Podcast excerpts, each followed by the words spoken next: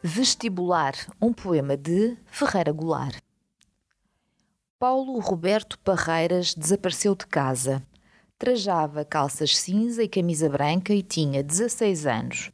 Parecia com teu filho, teu irmão, teu sobrinho, parecia com o filho do vizinho, mas não era. Era Paulo Roberto Parreiras que não passou no vestibular. Recebeu a notícia quinta-feira à tarde, ficou triste e sumiu. De vergonha? De raiva? Paulo Roberto estudou dura, duramente durante os últimos meses. Deixou de lado os discos, o cinema, até a namoradinha ficou dias sem vê-lo. Nem soube do carnaval. Se ele fez bem ou mal, não sei. Queria passar no vestibular. Não passou. Não basta estudar? Paulo Roberto Parreiras, a quem nunca vi mais gordo, onde quer que você esteja, fique certo de que estamos do seu lado. Sei que isto é muito pouco para quem estudou tanto e não foi classificado, pois não há mais excedentes, mas é o que eu lhe posso oferecer, minha palavra de amigo desconhecido.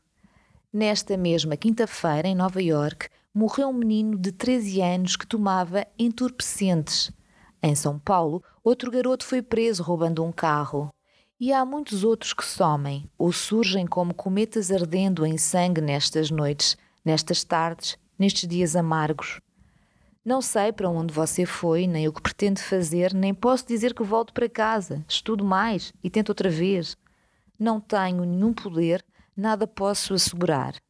Tudo que posso dizer-lhe é que a gente não foge da vida, é que não adianta fugir, nem adianta endoidar. Tudo o que posso dizer-lhe é que você tem o direito de estudar.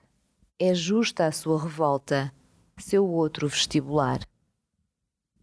Ferreira Goulart, em Muitas Vozes, toda a poesia 1950-2010, uma edição da Imprensa Nacional.